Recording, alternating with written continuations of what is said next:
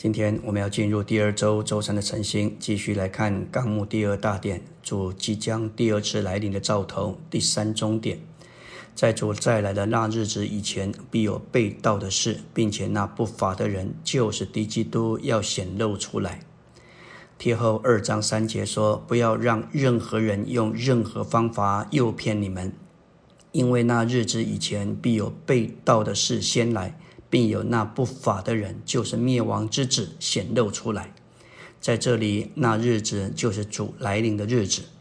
要先有被盗的事，这日子才会来临。这被盗的事，就是从圣经所启示神经纶的正路背离。圣经很强的预言，在主回来之前，在他的子民中间有许多重大被盗的事，就是从神经纶的路上背离。本节也指明，主的日子来到以前，必有那不法的人显露出来。这不法的人就是敌基督，在但以理七章所预言的，他就是那不法的人。他要更改律法，异常的毁灭，并且败坏许多的人。他要亵渎神，并诱骗人，因此主要将他彻底的毁灭，他就成了灭亡之子。保罗在帖帖撒罗尼迦后书二章七节继续说：“因为那不法的奥秘已经发动，只等那现在的意志者被除去。不法标出低基督的特征，这不法在今世已经奥秘的发动，这就是今天在列国和人类社会当中运行的不法的奥秘，甚至在今天不法也大行其道的趋势正在流行。”敌基督是不法的极大成，若非不法，没有一个人能有这样无限的权利。合法的人乃是受到限制，不会有无限的权利，因为他受法律的限制。只有那一些不法的人，不受法律的限制，为所欲为，有可能变得非常有权利，照着神主宰的权柄，只等那现在的意志者被除去。意思乃是说到。那意志的因素要被挪开。虽然不法的奥秘已经发动，但这不法现今仍被抑制和约束。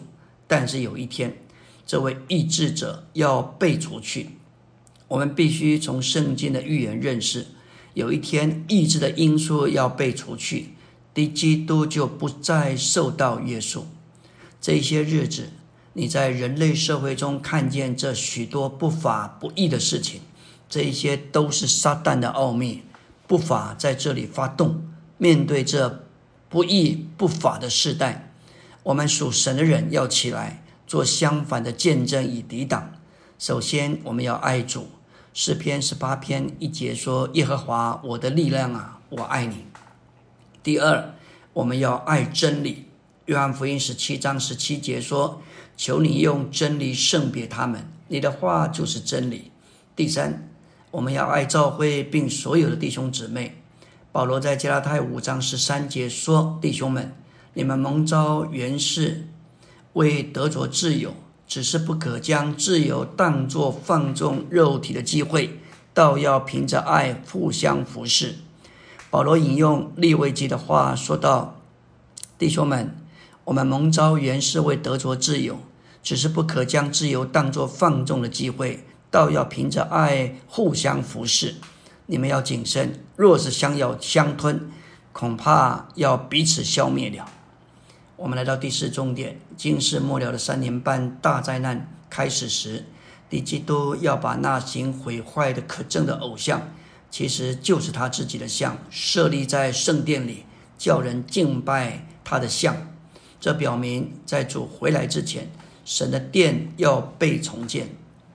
但第九章二十七节预言说，在末了一期之半，就是召回这个时代末了的七年过了一半的时候，敌基督要在圣地设立起那可憎的偶像。圣地指着圣殿，所以将来敌基督必是把那些毁坏的可憎偶像，就是他自己设立在殿里，叫人敬拜他。这叫我们知道，从前在耶路撒冷的圣殿，将来还要被建造起来。我们要清楚，现在圣殿上上面是有清真寺，但目前有一个机构已经将所有圣殿建造的物件和器具都预备好了，只要环境许可，这外在的结构马上就能够建造起来，甚至把所有的内容都放进去。我们实在是看见这日子是越来越近。在第五点说到洪水以前的挪亚世代被邪恶的生活所麻醉。其光景就描绘出主的来临和大灾难以前世人生活的危险光景。我们知道，在这幕后的时代日子里面，人除了爱自己，就是爱钱财。这是提后三章一节所说的。